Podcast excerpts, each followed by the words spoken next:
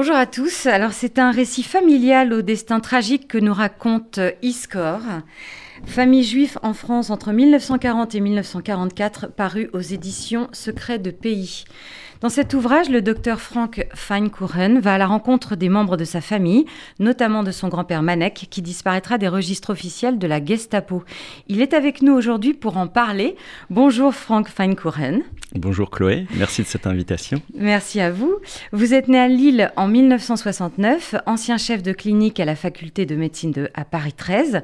Vous êtes aujourd'hui praticien hospitalier en ophtalmologie à l'hôpital Avicenne à Bobigny et vous avez intégré le comité scientifique du futur musée de la communauté juive de Lens. C'est exact? C'est tout, tout, est juste. Bravo. Très bien. Alors, c'est une véritable enquête hein, que vous avez menée. Euh, est-ce que vous pouvez nous raconter la genèse de votre projet? Comment tout ceci a commencé? Ben, comme vous venez de le rappeler, je ne suis pas historien, pas romancier.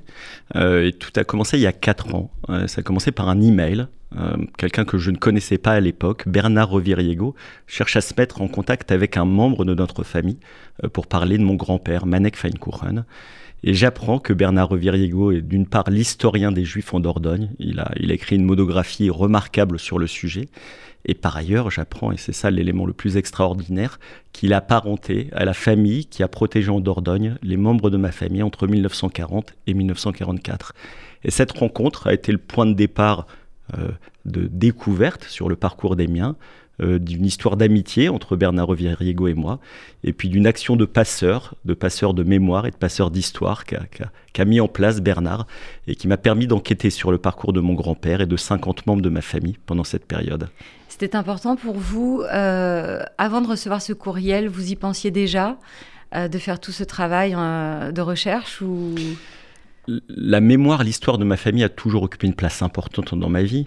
Euh, mais la transmission familiale, et j'en parle dans, le livre, euh, était parcellaire dans ce domaine. Comme dans beaucoup de familles juives, euh, l'histoire de cette période a été incomplètement transmise pour des raisons qui sont diverses.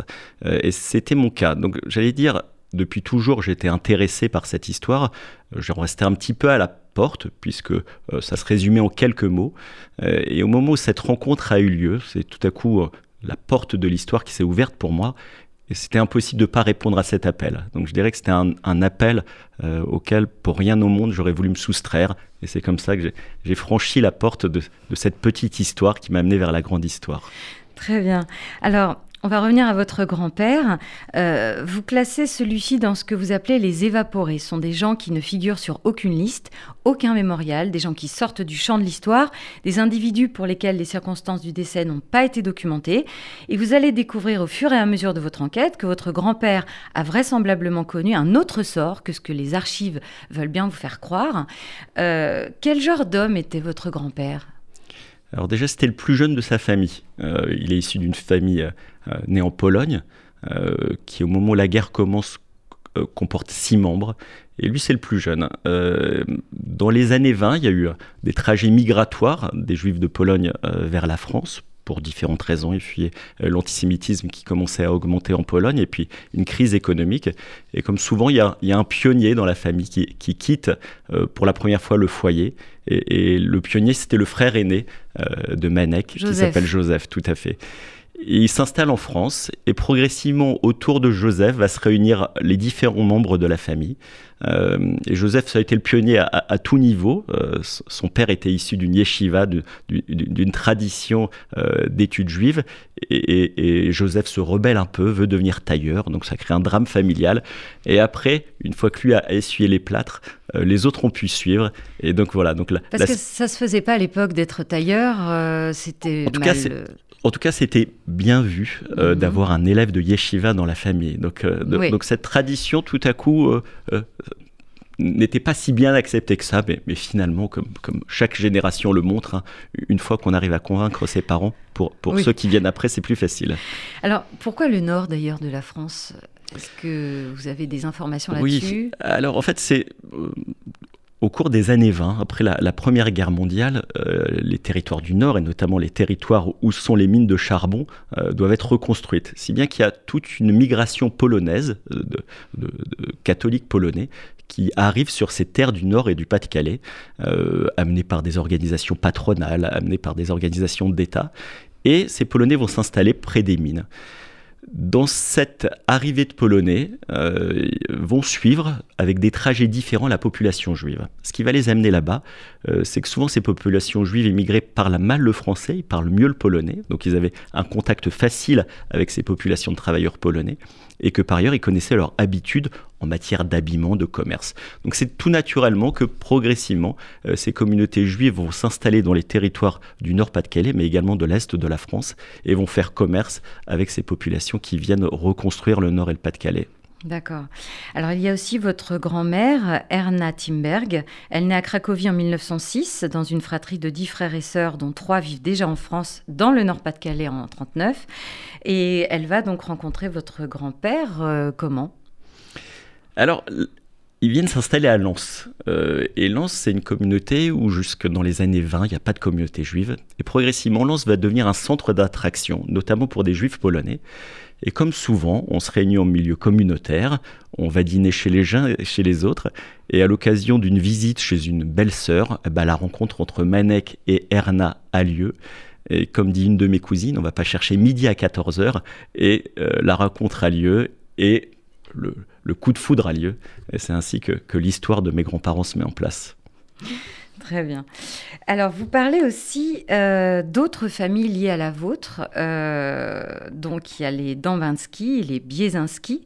Euh, effectivement, vous abordez donc leur parcours. En quoi était-ce important pour vous aussi de parler d'eux? Oui, alors c'était vraiment essentiel les lecteurs le découvriront euh, à l'intérieur du récit. Le cœur de ce récit était au départ une enquête sur le parcours de déportation de mon grand-père, euh, Manek, euh, qui après avoir fui de Lens jusqu'à la Dordogne, est arrêté à Lyon. Et en s'intéressant à son parcours, et, notamment par le biais de cette aide apportée par Bernard Reviriego, l'archiviste de Dordogne, je me suis rendu compte que l'ensemble de ma famille, 50 membres de ma famille, s'étaient réfugiés en Dordogne pendant la, la Seconde Guerre mondiale, et que pour comprendre le parcours de Manek, il fallait forcément s'intéresser au parcours des uns et des autres. Et j'ai compris depuis leur fuite de Lens qu'il y avait un vrai réseau d'entraide, un vrai réseau de solidarité familiale qui les a unis avant la guerre, dans le bonheur, et qui les a unis malheureusement pour le pire pendant la guerre, et que pour comprendre le parcours de chacun d'entre eux, euh, on ne pouvait pas ne pas considérer une vision de groupe. Et c'est en ça, je pense, aussi que cette vision de groupe, moi-même, m'a permis de comprendre quel était le destin des miens, mais de manière plus générale, le destin mm. des juifs en France pendant cette période. Tout à fait. Et alors, il y a des recherches qui vous ont permis de distinguer les différents parcours des membres de votre famille. Euh, certains sont plutôt conformes au destin d'une majorité de juifs pendant l'occupation, mais d'autres parcours, en revanche, ont, pris un tour singulier.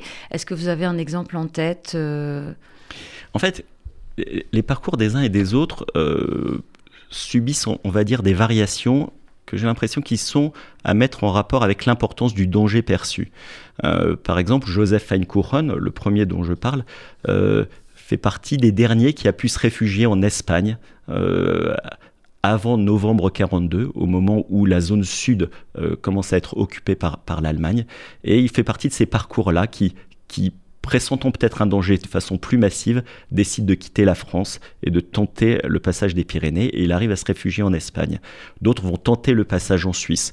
Donc on voit qu'il existe à l'intérieur de ces groupes familiaux des comportements et des mises en œuvre de méthodes de survie qui vont varier probablement au moment de leur perception un peu différente du danger euh, les uns par rapport aux autres. Au départ, il y a un parcours assez commun et plus le danger s'approche, et plus j'ai l'impression que les attitudes se singularisent. Et on peut le voir tout au long de ce récit, euh, des attitudes singulières. Certains vont aller en Suisse, tandis que d'autres vont rester euh, à la frontière et vont rester à Lyon ou Grenoble. Et vous avez été surpris par leur choix géographique en remontant un peu je dirais que c'est des choix géographiques, à mon avis, qui suivent parfois une absence de logique. Euh, mm. je pense que la fuite en Dordogne, euh, il serait bien difficile d'expliciter pour quelle raison. J'allais vous poser la question pourquoi la Dordogne Ils se retrouvent tous en Dordogne à un moment donné. Tout à coup, ces populations qui viennent du Pas-de-Calais décident de s'installer en Dordogne. Euh, il y a d'autres raisons pour les populations d'Alsace, de Moselle, du Haut-Rhin et du Bas-Rhin qui vont s'installer en Dordogne parce qu'on leur dit de s'installer en Dordogne. Mais je pense que parfois les trajets migratoires suivent des étapes non préméditées et on se pose à un instant. Ensuite, quand le danger augmente au cours de l'année 43-44, on voit que les trajectoires de fuite suivent parfois une logique plus précise. On cherche à fuir en Suisse parce qu'on espère justement que dans la Confédération helvète, on aura un plus haut niveau de sécurité. certaines vont, certains vont essayer de rejoindre un frère qui est installé à Lyon de longue date euh, pour essayer de retrouver une certaine forme de protection auprès de quelqu'un qui est installé de longue date. Donc on voit que les chemins effectivement deviennent singuliers, euh, qui parfois sont l'objet d'une logique et parfois sont l'objet d'éléments euh, qui échappent au déterminisme. Et c'est ça aussi une des leçons que j'ai de cette enquête, c'est que parfois les comportements euh, sont difficiles à appréhender du point de vue de leurs résultats. La même action peut aboutir au pire, à la déportation, et dans d'autres cas, le choix de partir aboutit à la survie. Mais a priori, euh, quels sont les comportements qui vont permettre de vivre et quels sont les comportements qui nous euh, amènent au pire? On pu le dire qu'après coup. Mhm. Alors justement, donc euh, on parlait de la Dordogne, donc c'est l'entrée en guerre en 39-40. Euh, la Seconde Guerre mondiale débute le 1er septembre 1939. Le nord de la France est envahi, les habitants fuient les zones de combat, vont vers le sud. Donc euh, le 22 juin 1940, la France vaincue signe l'armistice. et là, l'occupant allemand met en place sa politique antisémite, mais se pose la question de comment savoir qui est juif. Donc commence alors la politique de l'identification. On demande aux juifs de se déclarer. Les méthodes pour répertorier les juifs sont déjà assez organisées. À Lens, en 1940, deux listes de juifs sont établies. Où est votre grand-père à ce moment-là? Euh, Est-ce qu'il s'était déclaré en tant que juif? Alors, en fait, euh, ces deux listes correspondent à deux méthodes d'identification différentes des juifs. Euh, au départ, il y avait une méthode d'identification par le fait qu'on suppose que quelqu'un est juif. Son nom est juif. il est de notoriété publique qu'il soit juif. Et on s'est rendu compte que ces méthodes euh, n'étaient finalement pas dans la logique nazie euh, suffisamment efficaces. Et donc on a demandé, on a rendu obligatoire euh, l'identification des juifs sous forme de ces listes de recensement. Les, les, juifs devaient se recenser auprès de leur autorité préfectorale, municipale, et devaient se déclarer en tant que juifs. mon grand-père, comme beaucoup de juifs de Lens, à cette époque n'étaient plus à Lens euh, parce que ces juifs de Lens avaient un amour pour la France, une passion pour la France, et que beaucoup d'entre eux s'étaient portés volontaires dans des régiments, les régiments de marche des volontaires étrangers, qui étaient des régiments qui s'étaient constitués, constitués de, de, euh, juifs immigrés notamment et d'étrangers, euh, pour défendre la France au, moment où la guerre commence. Et Manek était justement dans un de ces régiments dans le sud de la France. Le RMVE, Exactement. c'est ça, hein, le régiment de marche des volontaires étrangers, créé le 1er mars en 1940. Oui. Il est resté combien de temps, euh, vous savez Alors il est resté jusqu'au mois d'août. Et, au mois d'août, ces régiments sont dissous. et alors, un certain nombre d'entre eux vont pouvoir rejoindre leur famille, c'est le cas de mon grand-père, et d'autres euh, vont basculer directement dans l'internement. Euh, notamment le lieu où était euh, basé mon grand-père, à Sept-Fonds, dans le sud de la France, pour certains de ces juifs qui s'étaient engagés auprès de, la France dans l'armée, a été directement un lieu d'internement pour eux. Donc, euh, on voit que euh, de cette euh, logique de regroupement a abouti parfois à la création de logiques d'enfermement en fait. Hmm. Alors, euh, donc, comme je disais, euh, c'est la guerre, c'est déclaré, et du coup, euh, les familles se précipitent sur les routes, commencent leur exode familial. Donc, vous nous racontez aussi plusieurs récits d'exode, comme celui des Garber, des Bienzuski, et il y a évidemment des passages par Paris où, étrangement, c'est encore la paix. Euh, ils sont étonnés d'ailleurs en arrivant euh, que tout se passe bien. Et puis ils décident donc, comme on le disait, de, descendre en Dordogne et votre grand-père va les rejoindre par la suite. Alors, on se posait la question de pourquoi la Dordogne, surtout qu'il euh, n'y avait pas de communauté juive là-bas. À cette ah époque. Alors la Dordogne, effectivement, pourquoi on se pose dans un territoire qui jusque-là ne doit pas nous évoquer grand-chose? La Dordogne, vous le dites très bien, en fait, au 19e siècle, on recense un juif en Dordogne, donc on ne peut pas parler de communauté à cette époque. Et la situation va complètement changer en 1939, parce qu'en septembre 39, dès que la guerre est déclarée, euh, les populations de l'Est les populations du Haut-Rhin, du Bas-Rhin et de Moselle, vont être amenées dans les territoires du centre de la France pour les protéger des combats à la frontière. Et toute la population strasbourgeoise, par exemple, va s'installer à Périgueux et dans sa région et va amener avec elle l'ensemble des structures culturelles, culturelles, des hôpitaux. L'hôpital Adassa est là-bas, l'Orte est là-bas, les éclaireurs israélites de France s'installent là-bas. Et également la synagogue, toutes les structures administratives s'installent là-bas, mais également les structures de Strasbourg. La mairie de Strasbourg est délocalisée à Périgueux. Et c'est dans ce, territoire où tout à coup arrivent beaucoup de réfugiés et beaucoup de réfugiés juifs que ma famille s'implante. Et les liens au départ sont pas euh, sont pas intenses. On a affaire à deux populations qui ont des origines différentes. Euh, il y a une population installée de longue date euh, sur ce territoire d'Alsace, de Lorraine, qui sont ces populations strasbourgeoises, et des populations nouvellement arrivées, ces populations d'émigrés polonais. Donc c'est deux communautés qui vivent côte à côte sans vraiment se mélanger. Et donc votre grand-père est démobilisé, il rejoint sa femme et son fils donc en août 40 en Dordogne. Vous n'avez aucune autre information à ce moment-là. Vous ne savez pas où il loge de 1940 à 1944. Vous ne savez pas quels sont ses moyens de subsistance. À votre avis, pourquoi il y a si peu d'informations euh, durant toute cette période?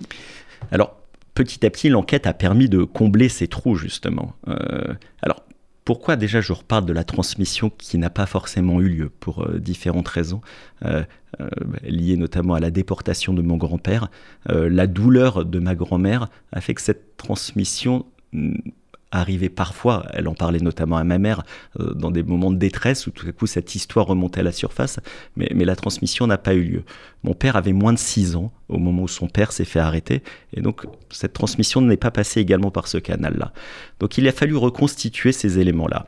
Et cette reconstitution, ce qui est le cœur justement de ce travail de recherche, euh, c'est d'essayer de ramener la mémoire familiale à l'histoire. Et ce qui a fait l'articulation, c'est d'une part des témoignages familiaux nombreux. Euh, j'ai la chance d'avoir pu reposer cette et étayer cette recherche sur des témoignages familiaux qui existent et sur l'aide d'historiens et de documents d'archives. Euh, ce qui est formidable dans votre livre, c'est la richesse des différentes sources d'informations. Il y a des archives, des photos, des recueils, des témoignages, des correspondances, des sources bibliographiques. C'est extraordinaire. Et combien de temps vous avez mis pour tout récupérer Parce que c'est un travail titanesque? Il a fallu trois ans. Euh, je dis, j'ai de la chance qu'au sein de la famille, finalement, il y a une transmission qui s'est mise en place plus tardivement. Comme on dit souvent, au lendemain de la Seconde Guerre mondiale, les gens ont voulu parler, mais souvent on ne les a pas écoutés, ce qui fait que les témoignages existent dans l'immédiat après-guerre et ensuite ils vont s'éteindre progressivement. Et beaucoup disent que le procès Eichmann va être un moment où la parole va ressurgir et qu'ensuite la parole des négationnistes va amener beaucoup de témoins à vouloir à juste titre prendre la parole. Et c'est dans cette étape-là qu'il y a un certain nombre de membres de ma famille qui ont été interrogés par des historiens, par des archivistes, par des membres de leur famille et qu'ils ont été filmés ou que leur conversation a été retranscrite par écrit.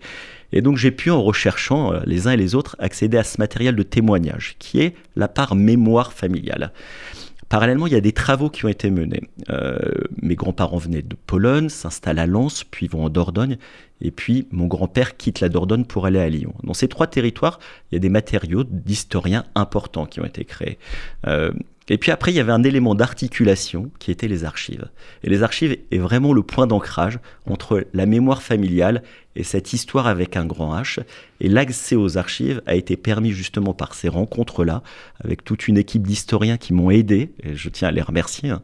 euh, Bernard Reviriego pour la partie sur la Dordogne, euh, Claire Zalk, Nicolas Mario pour la partie sur Lens, euh, Régis Lemaire et Tal Brutman pour la partie sur Lyon, et l'équipe également du Mémoire de la Shoah, et notamment de Karen Tayab, qui ont chacun apporté leur regard et qui m'ont ouvert ce monde des archives, qui est vraiment l'ancrage où se rencontre la petite histoire, la banalité de leur vie dans le meilleur sens du terme, et la grande histoire qui les a dépassés.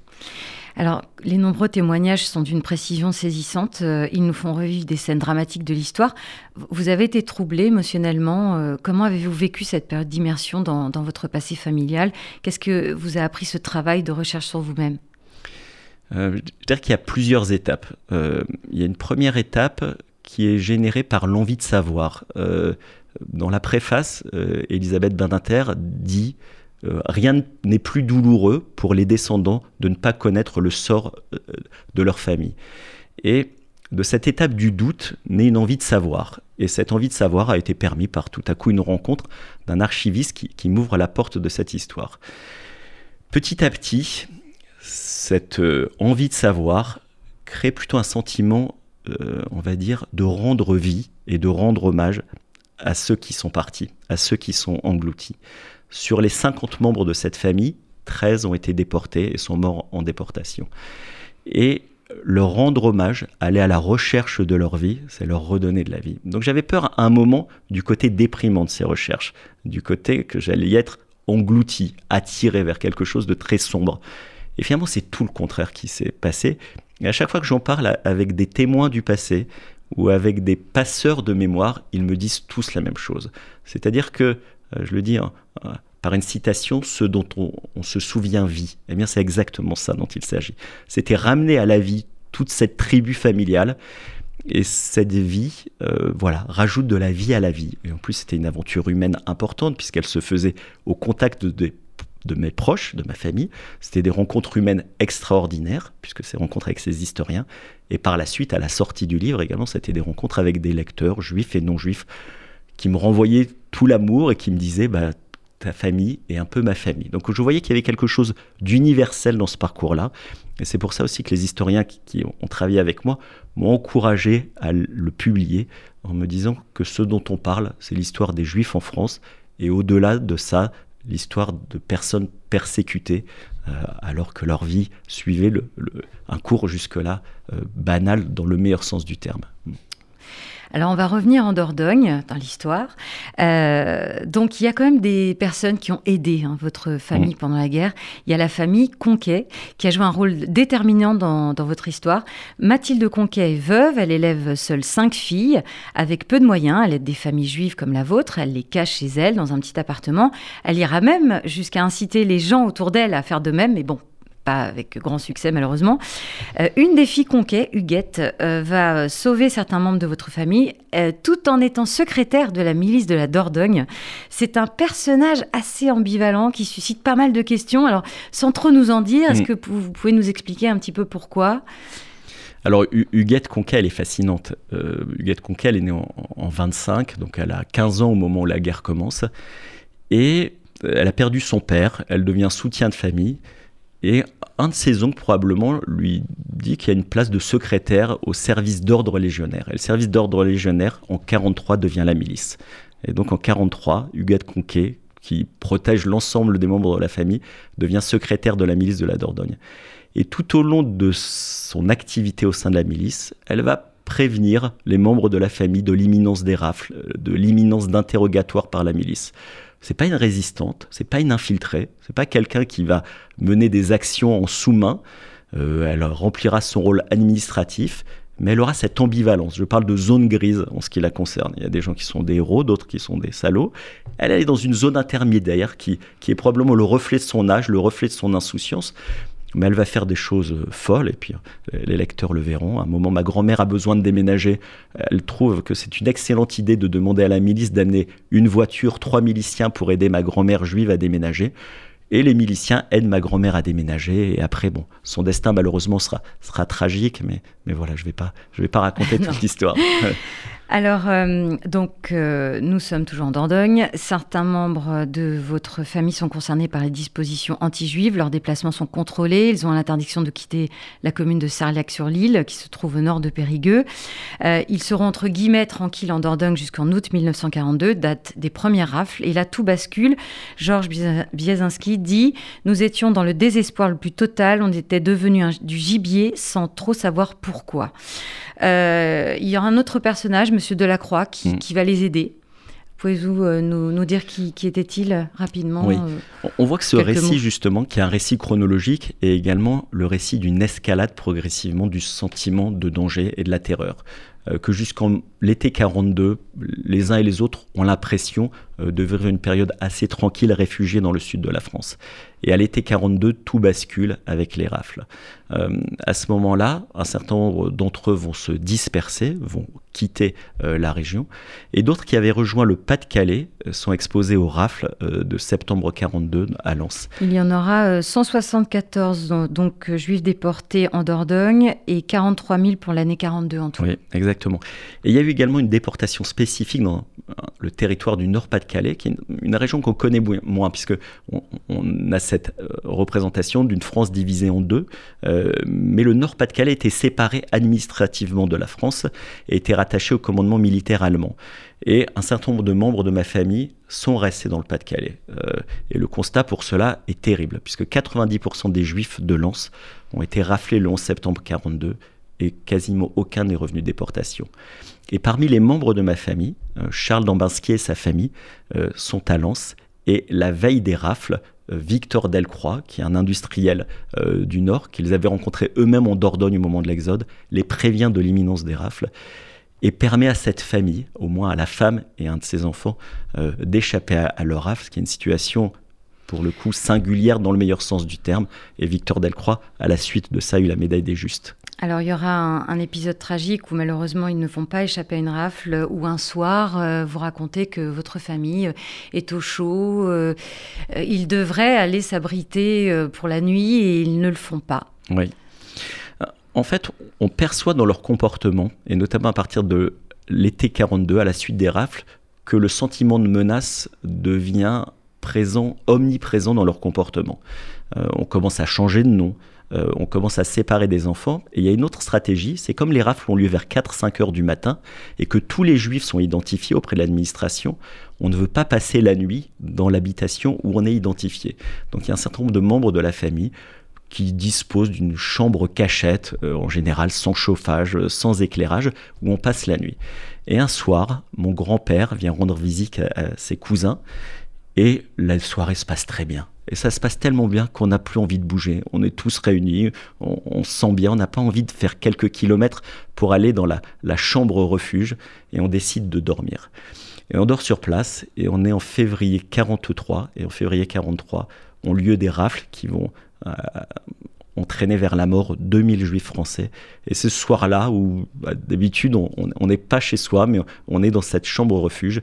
Et c'est ce soir-là où des policiers français vont arrêter deux membres de la famille Garber, le père de famille et puis un de ses enfants qui a 17 ans et va être, et va être déporté vers Sobibor et, et il ne faut pas revenir de déportation. Alors, euh, le 17 septembre 42, euh, Charles Demansky, euh, le beau-frère de, votre grand-père Manek, sera aussi arrêté, mais il, il, va échapper au camp de concentration grâce à un cheminot. Alors, je voulais lire ce petit extrait qui est quand même assez extraordinaire. Mon père a eu une chance extraordinaire alors que le train était à quai à Fives-Lille. Il s'agissait d'un train de voyageurs et non de marchandises. Un cheminot est passé, lui a mis un seau dans la main et lui a dit Suis-moi. Mon père est descendu sur le quai et au nez et à la barbe des Allemands, le cheminot l'a emmené dans une arrière-cour et lui a dit de sauter au-dessus d'un mur de plus de deux mètres de haut. C'est ainsi que Charles a pu s'enfuir. Donc, euh, ben voilà quoi tient la vie. Elle tient à être près d'une porte où un cheminot euh, euh, tend un, seau et fait passer dans ce cas-là Charles Domaski pour un des employés de la gare et lui permet de, survivre. pour la petite histoire ou la grande histoire, le cheminot en question s'appelle Marcel Hoffman. Il y a quelques semaines, à titre posthume, lui a été remis la médaille des justes parce qu'il a participé à une opération de sauvetage a priori euh, sans équivalent en Europe. Euh, au moment où les Juifs ont été raflés de Lens, ils ont été amenés en gare de l'île Five, comme vous venez de le dire. Et en gare de l'île Five, des cheminots qui assistaient à la détresse de familles entières en plein été euh, raflés ont décidé de s'improviser comme des sauveteurs. Ils ont essayé de sauver le plus d'enfants possible. Et ils ont essayé de sauver également quelques adultes. C'était plus facile de sauver les enfants, de les faire passer par les fenêtres. Et ce sauvetage-là euh, un des plus grands sauvetages d'Europe au cours d'un convoi de déportation et a permis à, rendre hommage à Marcel Hoffman à titre posthume. Et, il y a quelques semaines, il y a une cérémonie très émouvante au Sénat où la petite fille Marcel Hoffman était là et où des enfants qui étaient à ce moment-là sauvés par Marcel Hoffman étaient là, qui avaient maintenant 80 ans. Et c'était un des moments les plus émouvants d'histoire auxquels j'ai pu assister. Donc le facteur chance joue un rôle déterminant, le timing aussi, on l'a vu. Votre grand-père part pour Lyon. Le débarquement en Normandie le 6 juin 44 n'arrête pas la folie meurtrière allemande. Euh, et il se fait arrêter. Euh, il se retrouve en prison à Montluc. Et là, vous commencez euh, aussi une autre recherche pour savoir euh, est-ce qu'il a bien été euh, à Auschwitz ou non, euh, par quel convoi, et, vous enquêtez. Ça a dû être compliqué pour vous émotionnellement à ce moment-là de, vous poser ces questions-là. De quelle façon est-il mort On va dire, il y a quelques moments, quand je vous dis que que c'était cette période a été un, élément où, la vie qui était ramenée par cette histoire m'a permis de, on va dire, de globalement de vivre positivement cette recherche il y avait quand même des moments, on peut imaginer, un petit peu plombants, un peu, un peu terribles. Au départ, vraiment, le parcours de Manek a été au cœur de mes recherches. Et ensuite, comme je vous l'ai expliqué, pour comprendre ce parcours, il a fallu s'intéresser à l'histoire de 50 membres de sa famille. Et je me suis très vite rendu compte que la version entre parenthèses administrative officielle de la déportation de Manek ne collait pas avec une réalité historique possible.